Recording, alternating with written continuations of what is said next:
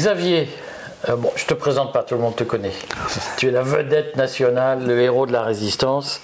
Et euh, j'espère que tout va bien pour toi. Tout va bien. Euh, et on va évidemment parler de la CPPAP dans ton actualité chargée. Je, je, suis convaincu que beaucoup de Français, beaucoup plus de Français qu'avant, savent, grâce à toi désormais, ce qu'est une CPPAP. Bah, S'il le sait pas, on l'expliquera peut-être. Voilà. Et d'ici là, ce, que je voulais quand même qu'on évoque rapidement, parce que c'est à mon avis un sujet euh, presque plus important la CPPAP, le tweet que tu as fait pour dire il y a une montée de la haine dans l'opinion, ou en tout cas une montée de l'agressivité, de la tension. Pourquoi tu as fait ce tweet? Qu'est-ce que tu visais en particulier? Alors d'abord Eric, merci beaucoup hein, de me recevoir et merci à tous euh, de, parler, euh, dire euh, des choses qui sont des éléments vraiment importants comme la liberté d'expression. Et avec la liberté d'expression vient un certain nombre de, ressentis et de sentiments. notamment, on a vu dans les dernières années beaucoup d'inversions. Euh, d'inversion du langage, c'est-à-dire quand on nous disait qu'un produit était efficace, en fait il ne l'était pas, euh, ou pas vraiment. On a vu beaucoup de mensonges, et je pense que euh, le ressenti de quelqu'un, dès lors qu'il est basé sur une information qui est biaisée, entraîne des, des, mauvais ressentis. Et je trouve que avec, avec l'escalade, avec les Twitter files, avec tout ce qui est en train de se passer en ce moment, les potentielles obligations vaccinales qui arrivent, le fait qu'on ne réintègre pas les soignants, on est en train de diviser la société plus que on ne devrait, et que le rôle d'un gouvernement est avant tout d'unir les gens, et plutôt que de les diviser. Et cette division entraîne, euh, alors elle est basée sur des éléments sur lesquels je pense qu'on sera d'accord, il n'y a pas de fondement où on peut questionner ces fondements, ça entraîne de mauvais ressentis. Et ces mauvais ressentis se traduisent par une, euh, hargne accrue, euh, des mots euh, qui sont extrêmes, du harcèlement en ligne euh, qui est absolument inacceptable, que je considère personnellement inacceptable.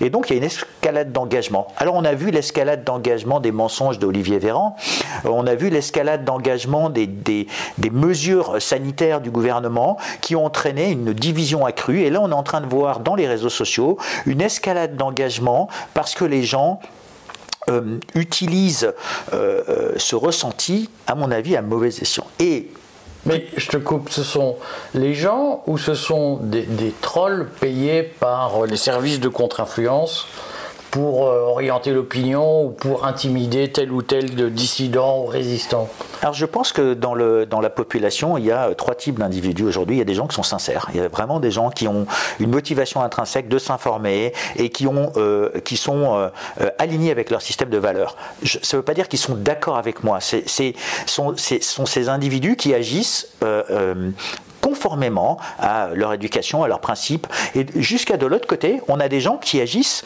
non pas dans l'intérêt général, mais dans leur intérêt de, de, groupe, ce que tu appelles des castes. Alors, ça peut être des groupes de lobby, ça peut être des groupes gouvernementaux. Et puis au milieu, tu as des gens qui sont dans une zone grise, euh, qui, on ne sait pas si jamais ils sont d'un côté. Un coup, ils sont d'un côté, un coup, ils sont de l'autre. Euh, et, il y a des gens payés quand même, il y a des équipes. Il y, a, des équipes, puisqu'on a vu que, euh, il suffit de regarder dans les Twitter files, il y avait des gens qui, étaient, qui, ont, qui ont influencé des informations, qui ont, qui ont supprimé des informations. Alors, de, tout temps, il y a eu des lobbies qui ont été payés. Hein. Les lobbies n'existent, ne, sont pas nés avec la crise. Euh, dans les années 60, dans les années 30, il y avait déjà des lobbies. Donc euh, les lobbies, c'est quoi? C'est des, euh, des, groupes d'influence qui sont là pour influencer un groupe au détriment d'un autre. Et bien sûr qu'il y a des gros enjeux financiers qui sont, qui sont là. Donc dans la crise et en ce moment, nous voyons des individus qui sont à la fois payés et d'autres qui sont persuadés d'eux-mêmes. Parfois, on n'a même pas besoin de payer quelqu'un, dès lors qu'on a biaisé son jugement, dès lors qu'on a affecté son jugement, et, on, lui a empêché parfois de penser, puisqu'il suffit de regarder que certaines personnes disent que nous ne sommes plus capables de penser par nous-mêmes. Moi, rien que ça, c'est une assertion qui me choque. Euh, on m'a appris euh, à l'école, on m'a appris dans ma famille que être indépendant, euh, c'était souhaitable, c'est-à-dire être capable de faire pousser du blé comme de faire pousser à manger, de couper du bois, de travailler des choses. Et, et aujourd'hui, nous sommes tous devenus les uns dépendant des autres. Alors c'est très bien. Ce que Klaus Schwab appelle l'interconnexion, c'est-à-dire qu'à un moment donné, on ne peut plus exister sans le groupe. On ne peut plus exister sans le groupe, tout à fait. Mais nous sommes devenus, quelque part, euh, assujetti à la société de consommation. On est drogué à la consommation, euh, d'ailleurs à tel point qu'on est même arrivé à dire que quand on va pas bien, on va faire du shopping. Alors moi je trouve que quand on va pas bien, peut-être qu'on devrait se soigner, on devrait aller consulter quelqu'un. Alors plutôt que de, prendre la carte bleue aujourd'hui, la carte bleue est un, est un, on va dire un synonyme de je vais chez le médecin, je vais acheter euh, quelque chose au supermarché ou euh, au magasin, ça va me faire me sentir bien et ça va générer. Donc c'est une alternative à l'alcool, c'est une alternative à plein d'autres choses. Et aujourd'hui on est assujetti à cette société d'ultra consommation, c'est-à-dire qu'on est même, on va acheter quelque chose pour appartenir au groupe alors qu'on n'en a pas forcément besoin. Et c'est là où je dis qu'on n'est plus aligné avec euh, nos systèmes de valeurs et il y a une inversion. Et cette inversion, elle fait que si jamais je n'ai pas le dernier iPhone, par exemple, eh bien, je peux être exclu du groupe. Donc, être exclu du groupe aujourd'hui euh, est très très difficile à vivre. Et Pourquoi Pourquoi Alors, je, vais le taquiner quand même. Pourquoi c'est difficile à vivre? Parce qu'en fait, ce que tu nous dis, si je me permets de rebondir sur les thèmes que j'aborde assez régulièrement sur le courrier des stratèges, c'est le problème de ce qu'on appelle la social proof en, marketing, mais aussi dans, dans l'ingénierie sociale, c'est-à-dire que au fond, on a besoin de la reconnaissance des pairs pour pouvoir se sentir bien dans son identité, pour utiliser des mots simples. En quoi c'est important, en quoi ces gens, moi qui appelle à la sécession, tu le sais, donc à l'auto-exclusion du groupe, euh, je trouve très bien, que enfin, je trouve que c'est neutre d'être exclu du groupe. Dis-moi pourquoi toi, c'est, tu trouves gênant d'être exclu du groupe alors, je, pense que euh, euh, être exclu ou être inclus, il y a toujours un juste milieu. Euh, c'est exactement comme en mathématiques, il y a x et 1 sur x, et puis au milieu, il y a 0. Et 0 n'est ni x ni 1 sur x, en fait. Donc, il faut, à mon avis, être un petit peu plus central. et il y a un exemple très très simple qui est aujourd'hui utilisé quand on n'est pas d'accord avec le gouvernement, on est complotiste, ou on est extrême droite, ou on est donc on utilise des étiquettes sans même avoir vérifié avec la personne si jamais ça correspond réellement à, ses opinions. Donc on te raconte quelque chose, un récit, et dès lors que tu n'es pas d'accord avec euh, ce tu récit, es exclu. tu es, tu es, oui, mais banni. Tu, tu, es banni. Tu es repoussé. Oui. Alors ça ne veut pas dire qu'on n'est pas d'accord avec toi. Donc ça c'est le récit. On te repousse grâce au récit. Mais dans le réel, qu'est-ce qui se passe? Dans le réel, est-ce que je suis vraiment exclu du groupe? Pas du tout. Parce qu'il suffit de regarder les hommes politiques qui se chamaillent à la télévision, et puis en dehors, ils vont se faire la bise. Donc en fait, on le sait très bien qu'il y a une forme de pièce de théâtre, une théâtralisation de cette information. Euh, et, pour moi, euh, c'est exactement comme quand je vois un film à, la télévision où je vois un homme embrasser une femme dans une voiture route 66. Euh, on a l'impression qu'il se trouve en Californie en train dans les cheveux au vent, et ils peuvent être très bien dans un studio télévision euh, à Aubervilliers, et euh, on nous a servi du Canada Dry, ça ressemble à de l'alcool. tu vois BHL sur le front ukrainien, tu te dis Exactement. qu'il est peut-être à ça de Mais rappelons-nous une chose, c'est que nous avons vécu les 50 dernières années à l'ère d'Hollywood, de la transformation de, de, la réalité dans un récit, et que nous y, nous, y sommes habitués exactement comme la, consommation. Donc on a pris cette habitude, euh, et du coup, le récit qu'on nous raconte, euh, l'image qu'on nous donne devient partie de notre quotidien, ça devient une vérité. Donc le groupe interprète cela comme étant une vérité en disant tu as vu dans cette film dans ce film j'ai vu euh, cette personne embrasser cette là et, et en fait c'est totalement faux c'est fake et c'est pas avec l'intelligence artificielle c'est pas les réseaux sociaux qui ont fait ça c'est toute l'évolution que l'on a vécue au cinéma. Alors ce qui est intéressant, c'est que dans le cinéma, quand tu vas au cinéma, tu as une prédisposition de ton esprit, comme quand tu lis un roman, il y a une prédisposition où on sait qu'on va lire quelque chose qui est un roman. Tandis qu'aujourd'hui... C'est la société du spectacle. C'est la société du spectacle. Ce qu'on voit, c'est un récit permanent, et ce récit permanent, et dès lors qu'il est biaisé, va entraîner ses émotions. Parce que qu'est-ce que fait le cinéma? Il est là pour susciter des émotions. Et, euh, que font les fact-checkers quand euh, ils sont en train d'essayer de fact quelque chose. La première des choses, c'est essayer de capturer ton esprit en suscitant une émotion et en te prédisposant. Donc on t'emmène dans un scénario, exactement comme un film va t'emmener dans un scénario. Donc on écrit chaque épisode de plus belle la vie, moins belle l'info. Euh, et à partir du moment où on te donne une information et on t'amène quelque part, eh bien on te manipule. Donc toute cette, la situation de manipulation que l'on vit aujourd'hui entraîne des des distanciations au niveau du groupe, elles ne sont pas réelles. Ces distanciations, elles sont dans le récit. On est toujours des humains, on est toujours des hommes et des femmes. On a beau nous dire qu'il y a une culture woke. J'ai perdu le fil. Donc en quoi c'est gênant d'être euh, banni, le mot exclu, je ne sais pas exactement ce que ça veut dire, d'être banni du groupe. On est banni dans le récit. On est banni dans le récit. En quoi c'est gênant? Mais pour moi, que ce soit dans le récit, on, est banni, mais quand le récit prend le pas sur le réel, eh bien, c'est que là, il commence à y avoir un véritable problème. C'est-à-dire, il y a une véritable inversion. C'est-à-dire qu'on a l'impression que le récit est le réel, donc on a l'impression que ce qui est faux est vrai, et que ce qui est vrai est faux. Et donc là, on arrive à vraiment avoir l'esprit confus, et c'est là où on a, ça s'appelle une erreur d'adressage. C'est-à-dire que on a la vérité de groupe, qui, est en fin de compte la vérité que le groupe pense être vraie, et qui peut être fausse. Euh, il y a eu beaucoup de choses, l'hydroxychloroquine ne fonctionne pas, en est, un exemple. Euh, on en arrive à avoir des spécialistes qui enfreignent toutes les, toutes les règles de déontologie de leur propre profession pour euh, te faire croire cet élément du récit. Alors pourquoi c'est embêtant? C'est que ce n'est pas réel.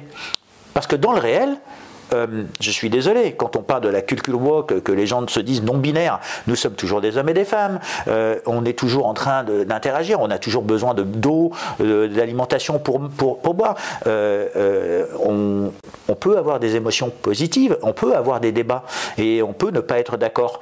Tandis que dans le récit, en fait, quand tu n'es pas d'accord avec quelqu'un, ça veut dire que tu es contre lui, ça veut dire que tu es presque son ennemi. Donc on a créé des ennemis virtuels, exactement comme dans Mario Brothers, comme dans les films, comme dans les jeux vidéo.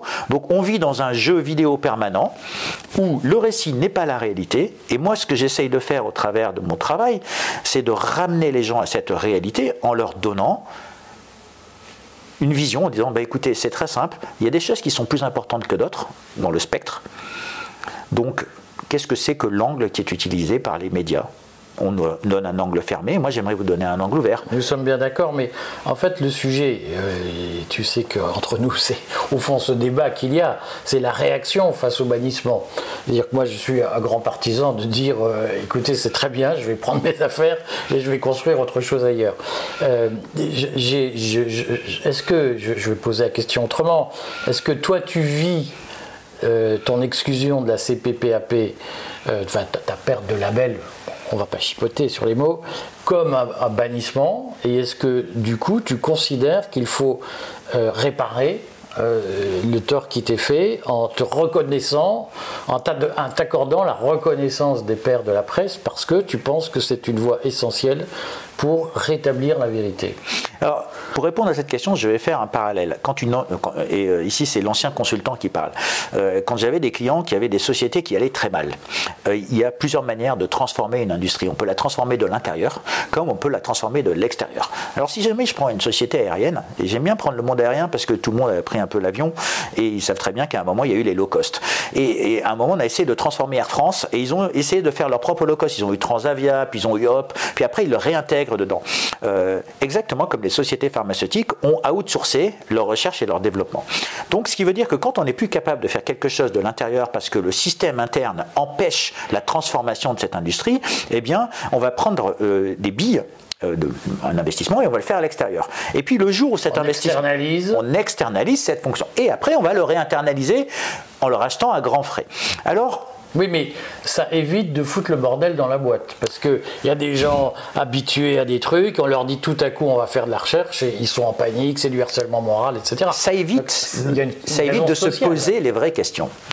Ça évite de se poser les vraies questions, ça évite d'être vrai. Ça évite de vraiment adresser. Donc, Qu'est-ce que c'est? C'est une solution sous-optimale. Pourquoi? Parce que dans le cas d'Air France, ça évite de se, heurter au syndicat des pilotes, ça évite de se heurter à tout ça. Parce qu'il y a des forces internes dans une entreprise qui empêchent la transformation. Elles empêchent le progrès, elles empêchent de servir l'intérêt des clients. Donc très souvent, la fonction objective de cette, de cette entreprise, elle est biaisée, puisque euh, si cette entreprise était réellement dans, le monde du réel, elle s'occupait vraiment des clients, ils auraient transformé ce business model. Si les pilotes avaient vraiment été dans l'intérêt des... Alors, je ne parle pas de la sécurité, ici, vraiment, je parle de, de la mission sociétale, de l'affectio societatis dont tu as parlé dans ta, dans ta vidéo dernièrement, c'est très important. Regardez. Je regarde, bien sûr, je m'informe. J'ai pas dit que je m'informais bien, j'ai pas dit que j'étais bien informé. Mais enfin, mais quand on parle de cette notion d'affectio societatis, euh, donc Pierre Lazarev, un des fondateurs de François, le fondateur de François, disait euh, l'important c'est d'être lu. Moi, je pense que pour une société, l'important c'est euh, qu'on achète ses produits. L'important pour un journal, c'est d'être lu. Mais pour, la question, c'est quelle est l'importance de la vie des autres euh, journaux quand on sait que ce sont des organes de propagande Mais euh, euh, restons sur cette idée de, l'entreprise, parce que parfois, en faisant ces parallèles, c'est comme ça qu'on peut comprendre ce qui se passe dans notre propre industrie, et ça évite d'utiliser des invectives, ça, de sortir de son industrie, ça permet justement d'observer. C'est-à-dire on sort du cadre et on observe ce qui se passe.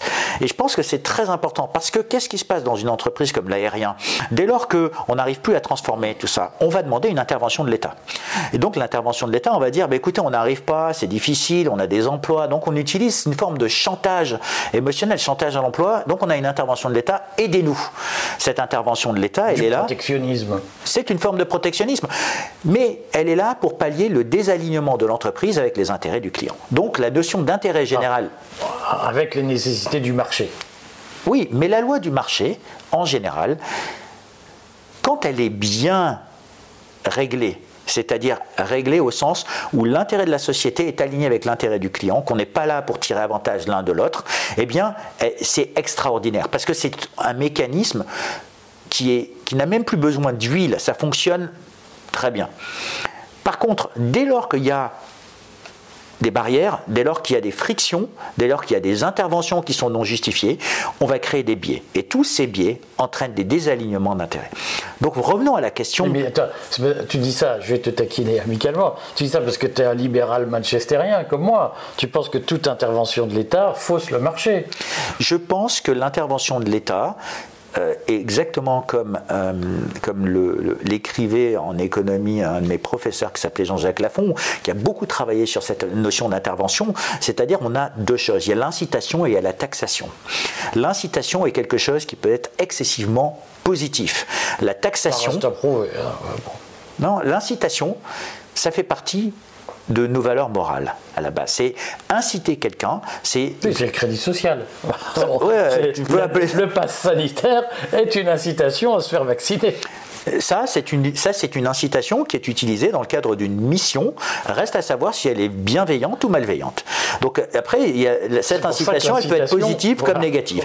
De la même manière qu'il y a la taxation. Et il suffit de regarder dans l'intérêt général ce qu'à l'État, ils ont deux outils à leur disposition, l'obligation et l'interdiction.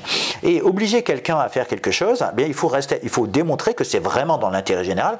Donc, on a eu des obligations et on a eu des interdictions. Pour prendre un exemple, l'obligation de porter la ceinture de sécurité.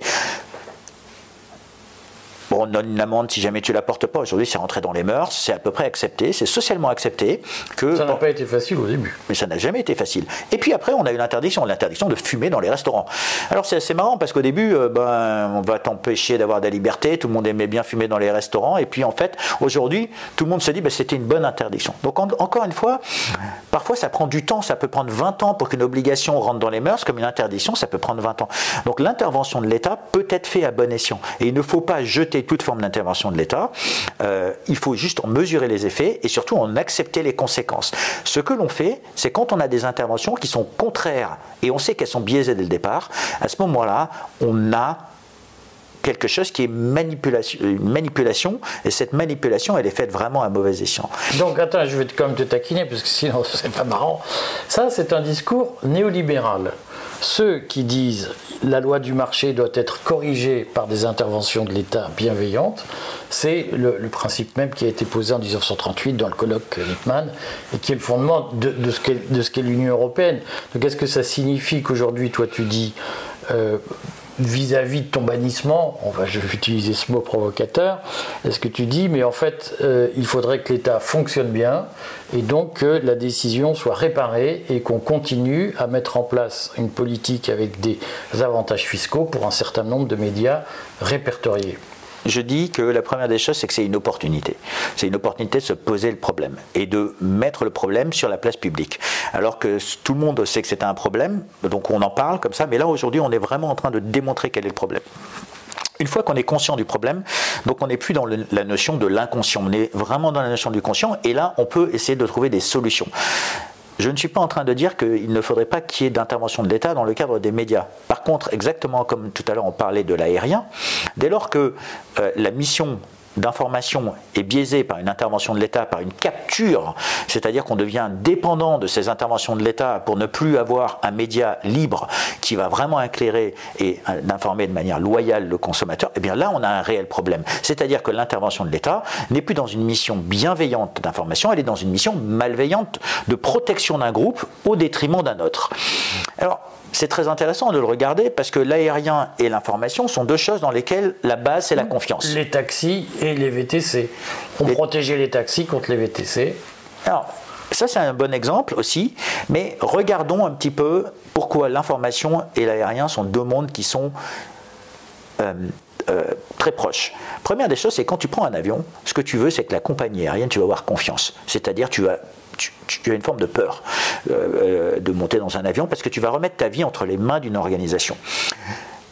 Si je te, dis que cette euh, compagnie aérienne va euh, faire tomber les avions du ciel constamment, c'est-à-dire que tu ne vas pas avoir confiance, donc les gens ne vont plus aller. Quelle compagnie aérienne existerait encore si un quart de ses clients lui faisaient confiance. Eh bien aujourd'hui, il y a seulement un quart des clients qui font confiance à l'information et aux médias mainstream. Donc par définition, nous avons un réel problème. Et l'intervention de l'État, n'est pas pour restaurer cette confiance, elle est pour entretenir cette défiance. Donc quand on a là, on voit bien que on entretient la défiance et on ne restaure pas la confiance. Donc les conditions de la transformation de cette industrie ne sont plus réunies. Ce qui veut dire qu'il faut arrêter. Donc je pense que cette, cette perte de la CPPAP, c'est un, il y a une véritable aubaine pour se poser la question. Le sous-jacent, c'est je n'ai pas d'aide de l'État, je suis libre, indépendant et autonome, ça dérange parce qu'on n'arrive pas à me mettre la main dessus. Bah, tu bénéficiais de l'agrément. Tu, tu, en bénéficiais depuis combien d'années euh, On l'avait depuis 2017. Donc bien sûr, on, bénéficiait des dons défiscalisés. Euh, Quand tu l'as eu en 2017, tu, tu as eu... Euh, euh, tu, avais des, tu remplissais les conditions. Bien sûr, on a toujours rempli. Ça n'a pas posé de problème. On a toujours rempli les conditions. Ce qui a posé problème, c'est qu'à partir de, si je fais le, à partir de 2020, entre 2017 et 2020, François Razalbert finalement n'a pas posé de problème au gouvernement. Jamais. Si je simplifie les choses. Et c'est à partir de 2020 d'ailleurs que je pense que la popularité du titre est arrivée, euh, du titre en ligne pour les prises de position euh, contre le narratif officiel sur le Covid c'est un petit peu plus compliqué que ça. En fait, il faut savoir qu'est-ce que c'est qu'une marque. François, c'est une marque de médias. Donc, euh, cette marque, elle est plus grande que toi, plus grande que moi. Elle fait partie du patrimoine. Euh, il faut savoir la respecter. C'est une vieille dame. Les gens vont se dire Tu, l'as racheté combien Sans indiscrétion? Oh, de toute façon, c'est public, en fait. Donc, puisque ça a été. C'est pas moi qui l'ai racheté, c'est la société que je dirige aujourd'hui, qui, je crois, en 2014, elle avait racheté la marque 600 000 euros, quelque chose comme ça, à la barre du tribunal. Donc, euh, Et en 2014, tu n'avais pas l'agrément CPPAP Non, j'avais pas. La... J'étais même pas, on va dire, le président de cette société. C'était quelqu'un d'autre.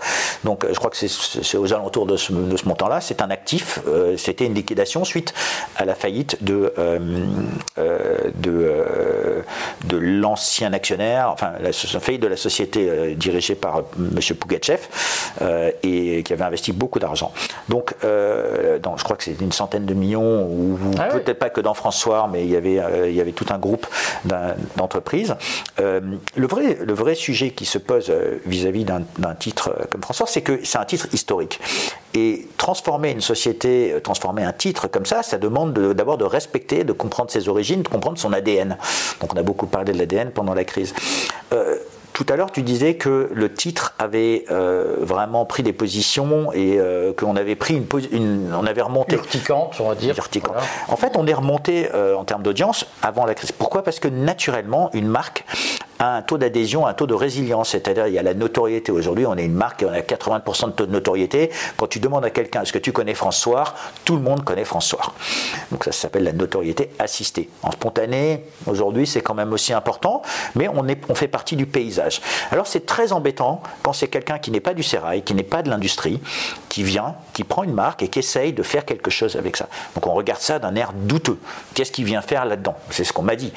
Et pourquoi? Quelles sont ses motivations? Un non-journaliste, un non-homme de médias. Un non-journaliste, un non-homme de médias, quelqu'un qui est un inconnu, qui est obscur, il, il, va forcément avoir des motivations cachées. Eh bien non. Et si on pouvait avoir des motivations bienveillantes? Tu avais été consultant J'ai été consultant chez McKinsey, j'ai été consultant et j'ai travaillé dans la finance. Donc en fait, ça, ça, peut aussi soulever des questions pour euh, Mais tout à fait. le journaliste de gauche euh, moyen, puisque je ne trahis pas de secret en disant que le journaliste euh, standard est quand même marqué à gauche et qui se dit ah le McKinsey, etc ça, tu peux avoir cette, ce point de vue, mais la transformation d'une marque est vraiment importante. Donc la base fondamentale, c'est quand tu as une marque, il faut se poser la question de que va-t-on faire avec Et quand tu fais du conseil en stratégie, première des choses qu'on fait, c'est on remet le client au centre de tes préoccupations. Et c'est ce qu'on a fait. On a remis le lecteur, on a posé la question au lecteur. Qu'est-ce que vous voulez De quoi avez-vous besoin? En 2015, il y avait une énorme mouvance dans, la notion de mutualisation. Il y avait euh, le crowdfunding, euh, tout, tout ce qui était tourné autour du financement participatif. Il y avait un énorme engouement de je veux participer. Il y avait pourquoi les gens avaient besoin de participer? Parce que ça fait partie de la société. Et les réseaux sociaux, ils participaient à l'information. Donc, il était naturel de s'orienter vers un média collaboratif participatif, puisqu'il y avait énormément de gens qui nous disaient j'ai envie de parler. Et c'est ce qu'on a essayé de faire. Alors bien sûr, quand on essaye de faire un média participatif et qu'on a des journalistes, le journaliste qu'il essaye de faire, c'est protéger son précaré. Et il ne veut pas transformer. C'est pour ça que l'exemple du pilote, du syndicat des pilotes, alors c'est pas pareil, je n'ai rien contre le syndicat des pilotes, parce que si jamais c'est là pour garantir la, sécurité, ça me va. Mais si jamais c'est là pour protéger un corporatisme, ça, ça me va moins. Tu sais bien que c'est toujours les deux en même temps.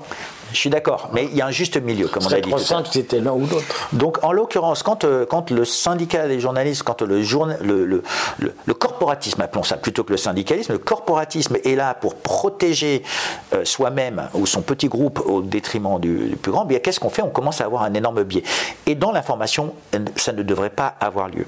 Donc là, on revient à cette notion de pair. Quand les pairs restent entre eux, euh, et qui vont euh, à l'encontre de l'intérêt, on va dire, collectif qui est l'intérêt du groupe, et eh bien là, on a un énorme biais. C'est là où l'État devrait, devrait interagir. Et d'ailleurs, euh, quand on a fait le manifeste de François, euh, que j'ai écrit en 2020, euh, j'ai appelé ça les aimants de l'information. Et le mot aimant, tout le monde pense que c'est parce qu'on aime l'information. En fait, la réalité ici, c'est parce que je me suis inspiré d'éléments physiques. Moi, je suis un scientifique à la base de formation. J'aimais beaucoup la physique et les mathématiques.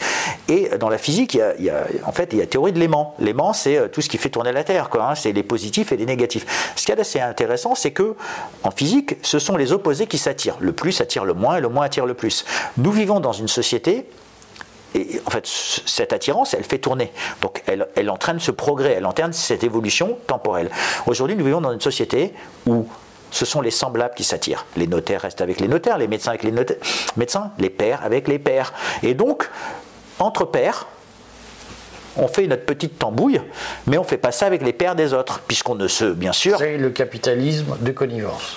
C'est ce qu'on appelle les effets de groupe, tout à fait, avec des interactions, comme dit euh, Klaus Schwab. Et ça, pour moi, c'est énormément préjudiciable. Parce que quand on est entre pairs, qu'est-ce qu'on fait? On s'hyper spécialise et on se creuse un trou. Et quand on fait du conseil en stratégie, on dit attention, il faut prendre l'hélicoptère pour remonter au-dessus. Donc on perd de vue le sens collectif. Donc nous avons perdu de vue par notre hyper spécialisation le sens le bon sens. On a perdu le sens de ce qui fait tourner cette information. Et quand on regarde tout en bas du manifeste, j'ai écrit qu'est-ce qu'on essaye de faire C'est de redonner du sens et de la valeur à une information. Pour revenir à cette notion de perte, moi je considère que c'est un véritable effet d'aubaine, c'est une véritable opportunité alors bien sûr. Alors la solution que, les gens comprennent, la solution que tu proposes, c'est quoi? Est-ce qu'il faut, moi, je pense qu'il faut interdire la CPPAP euh, et supprimer les avantages fiscaux. Je suis contre la citation fiscale, je suis contre tout ça. Euh, mais toi, ta solution, c'est de supprimer la CPPAP, de corriger la CPPAP, de changer de ministre de la Culture, de, changer de président de la République. C'est ta solution euh, dans un monde idéal, euh, puisque tu, nous dis on fait aussi du conseil en stratégie. Ton conseil en stratégie sur le sujet, c'est quoi? Alors bah, écoute, là on est en train de regarder à différents niveaux, parce qu'en fait changer de président de la République, c'est euh, une, une décision qui est totalement différente, et on vient de juste d'en élire un. Donc la question c'est savoir comment composer avec ce président euh, même si jamais certaines personnes commencent à être agitées et euh, vraiment agacées par les prises de position, à un moment ou à un autre, on a une constitution sur laquelle on doit s'appuyer et il faut savoir transformer ces éléments-là et se servir des forces en présence. Tu vas voilà. Donc, est-ce que tu es en train de dire que ta stratégie, c'est de composer avec le président de la République et de, de, te servir des forces en présence pour agir? Ma, ma préconisation aujourd'hui, c'est si tu vas contre un système de manière frontale, tu te heurtes à quelque chose qui est.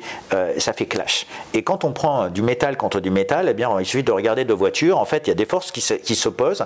Eh bien, ça crée des morts. Et ça crée des, euh, des fatalités. Et c'est pour moi un véritable problématique. Donc, la question qui a tu es contre, une stratégie frontale vis-à-vis d'Emmanuel Macron.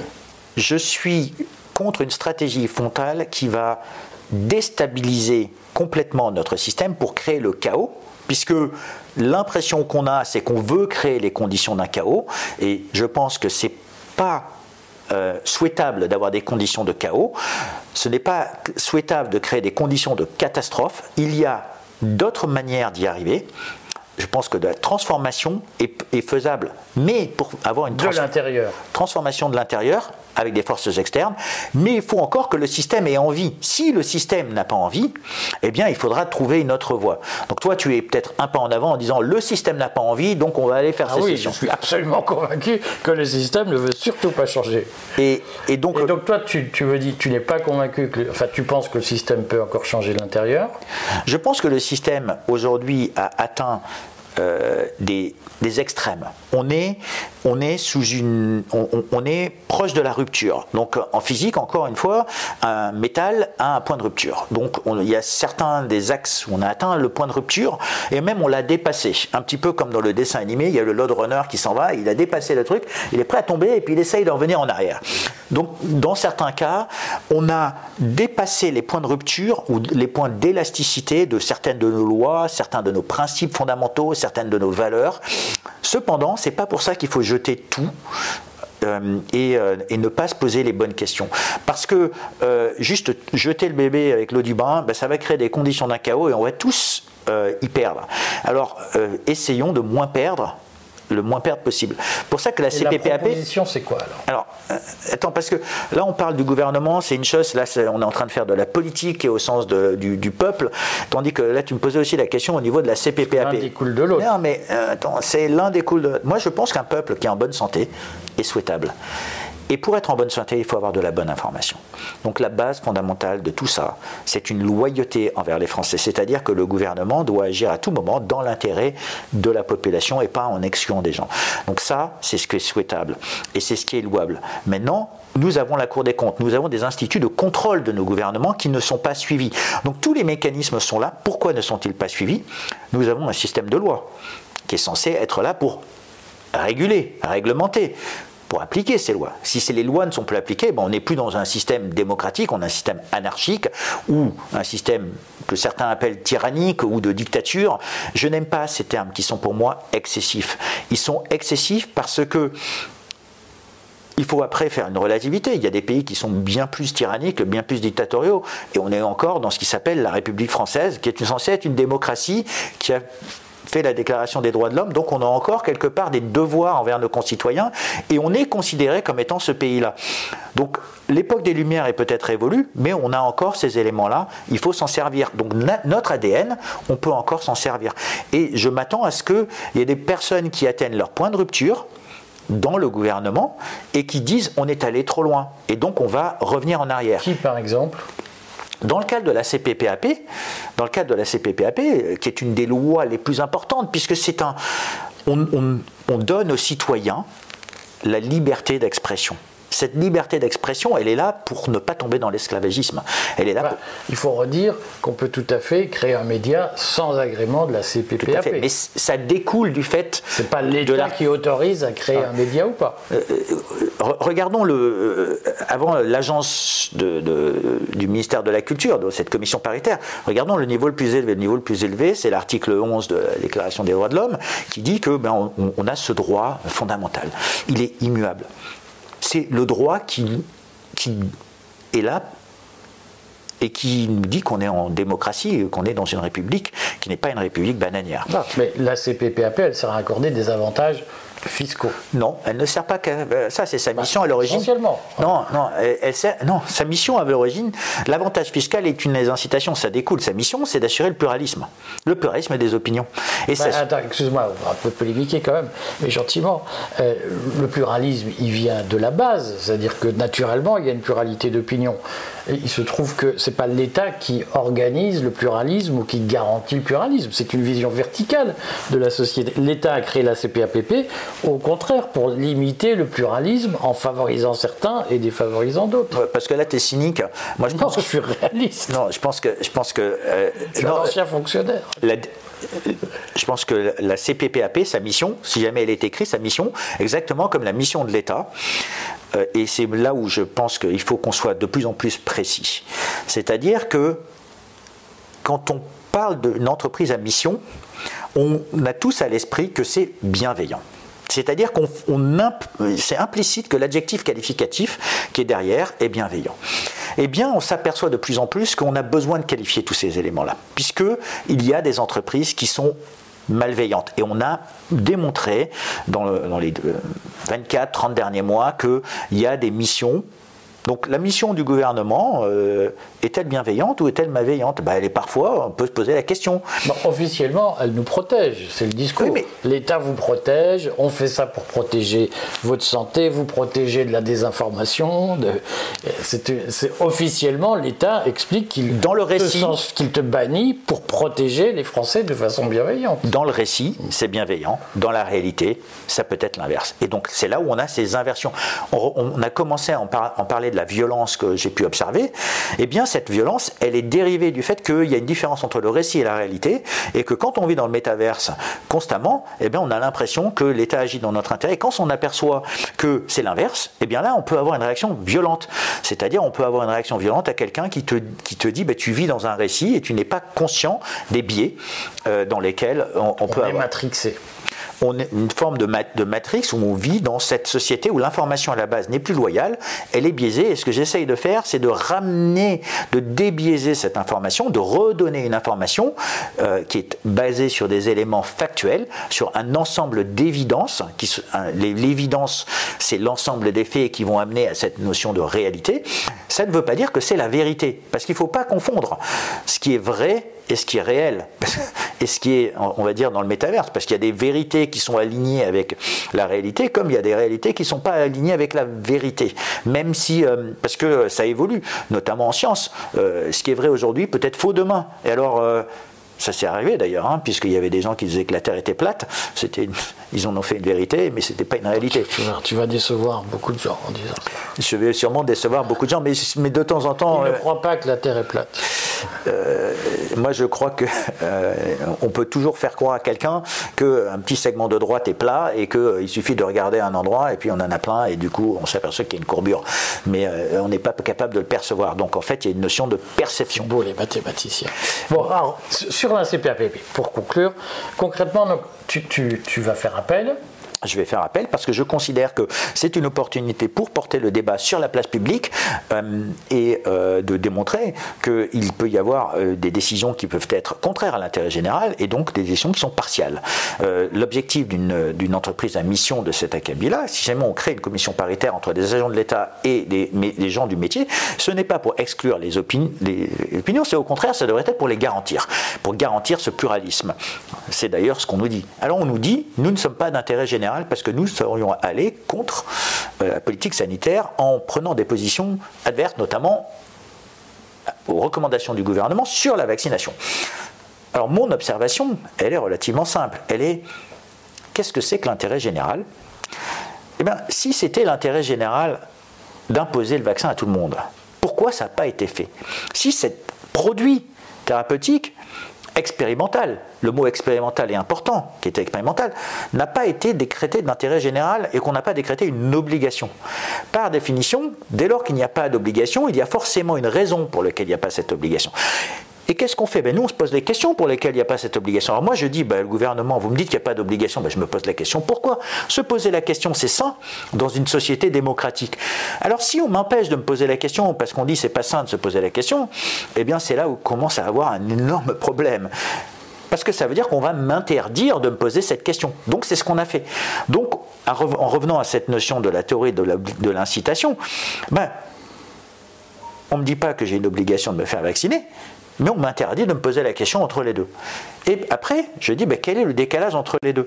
Eh bien, il peut y avoir des raisons pour lesquelles on n'a pas fait d'obligation. Parce que on nous a dit que ça allait protéger de la transmission, puisque ça allait protéger de la contamination. Puis peut-être que ça allait protéger des formes sévères.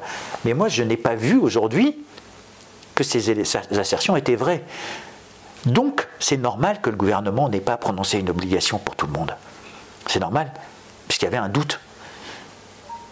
Donc pourquoi on ne donne pas le bénéfice du doute sur nos analyses Puisque qu'est-ce qu'on a fait depuis le début On n'a fait que ça, c'est-à-dire on a informé, on a creusé.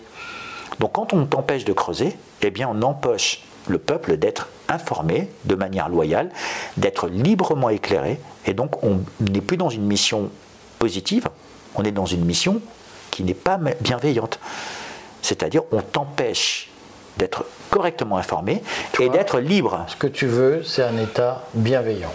Je veux un État bienveillant qui soit aligné avec les intérêts de la population, c'est-à-dire un gouvernement du peuple, par le peuple, pour le peuple, tel que c'est censé. Gouvernement et État, c'est pas la même chose. On est d'accord. Je veux un État bienveillant, c'est-à-dire au, niveau euh, macroéconomique du terme et au niveau politique du terme, avec des individus qui sont là pour vraiment protéger euh, le, citoyen que nous sommes.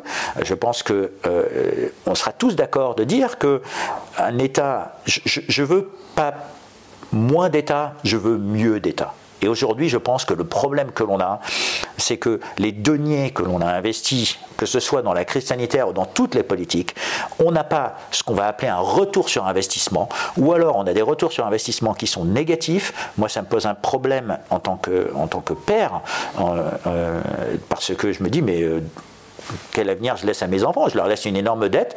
Donc c'est la responsabilité sociétale. et j'aimerais moins d'État pas moins d'État, mieux d'État, parce que euh, je pense qu'on a besoin à un moment ou autre d'avoir un État. Et c'est là où je rejoins un petit peu ce que j'ai dit au départ. Il ne faut pas me faire dire ce que j'ai pas dit. Je ne suis pas en faveur d'une personnalité politique nommée, je ne euh, vise pas Emmanuel Macron ou son Premier ministre. Ce que je suis en train de regarder, c'est quelle est la, fonction de cet individu. Et cette fonction, euh, c'est celle-là que je suis en train d'évaluer. Et donc, c'est quand on évalue la fonction et on se dit, est-ce que cette fonction agit vraiment dans notre intérêt? Eh bien, si elle n'agit pas dans notre intérêt, c'est qu'à un moment ou à un autre, il faut vraiment se poser ces questions-là. Et je pense que ces fonctions peuvent être modifiées, que euh, les institutions sont là et devraient être là pour nous protéger et mieux travailler dans notre intérêt plutôt que dans le leur.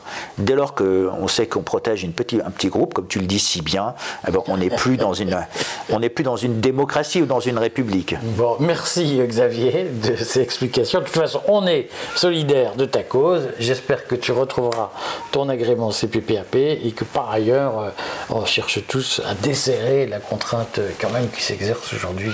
J'espère que ça servira à informer euh, les, les, gens que euh, dès lors qu'ils sont mieux informés, ils sont en meilleure santé.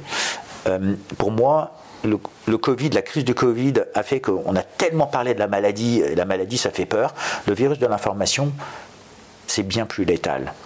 Parce qu'une population en bonne santé, c'est une population bien éduquée, qui est capable d'agir par elle-même et qui est capable de s'informer par elle-même. Le virus de la désinformation qu'on a vu, euh, est terrible. Et, pour revenir avec cette notion de la liberté d'expression et de la CPPAP, c'est qu'avec la liberté d'expression vient le délit de, de fausses nouvelles. Et je pense que les gens ne se rendent pas assez compte qu'avec un droit vient un devoir. Et que dans la vie, quand on évalue ses droits et ses devoirs de manière conjointe et pas de manière indépendante, eh bien on se rend compte qu'on a ce devoir aussi de ne pas faire de fausses informations. Ça ne veut pas dire qu'on ne peut pas faire des erreurs, mais il faut reconnaître ces erreurs. Quand le gouvernement fait des erreurs successives euh, sur des, informations, il devrait reconnaître ses erreurs. Et je pense que ça, on serait meilleur en tant que, en tant qu'homme, on serait meilleur en tant que population, on serait en meilleure santé si nos journalistes reconnaissaient qu'ils ont fait des erreurs, plutôt que de dire oh, on a une nouvelle information sur l'origine du virus et puis tout d'un coup on est en train de changer l'histoire. Plutôt que de dire. Avez vu dans la charte de Munich un principe de, de corriger ces informations. Corriger, mais apprendre. Quand on est dans une entreprise privée et qu'il y a un incendie, quand on a une crise comme au Bataclan, qu'est-ce qu'on fait? On fait un retour d'expérience, on essaye d'apprendre pour, pour devenir meilleur, pour éviter tous ces risques-là. Je n'ai pas vu ces apprentissages qui sont sains parce que c'est la spirale positive. Tout ce que je vois, c'est une escalade d'engagement, c'est un mensonge appelle un autre mensonge, qui appelle un autre mensonge, qui lui-même appelle une manipulation. Et à partir d'un certain moment, la vérité est tellement manipulée que le mensonge en prend ses habits. Et du coup, on a l'impression que le mensonge, c'est la vérité. Et ça, pour moi, c'est fondamentalement un problème. Merci Xavier, et puis à bientôt, j'espère. Merci Eric de m'avoir parlé et de m'avoir donné cette opportunité. Et merci à tous.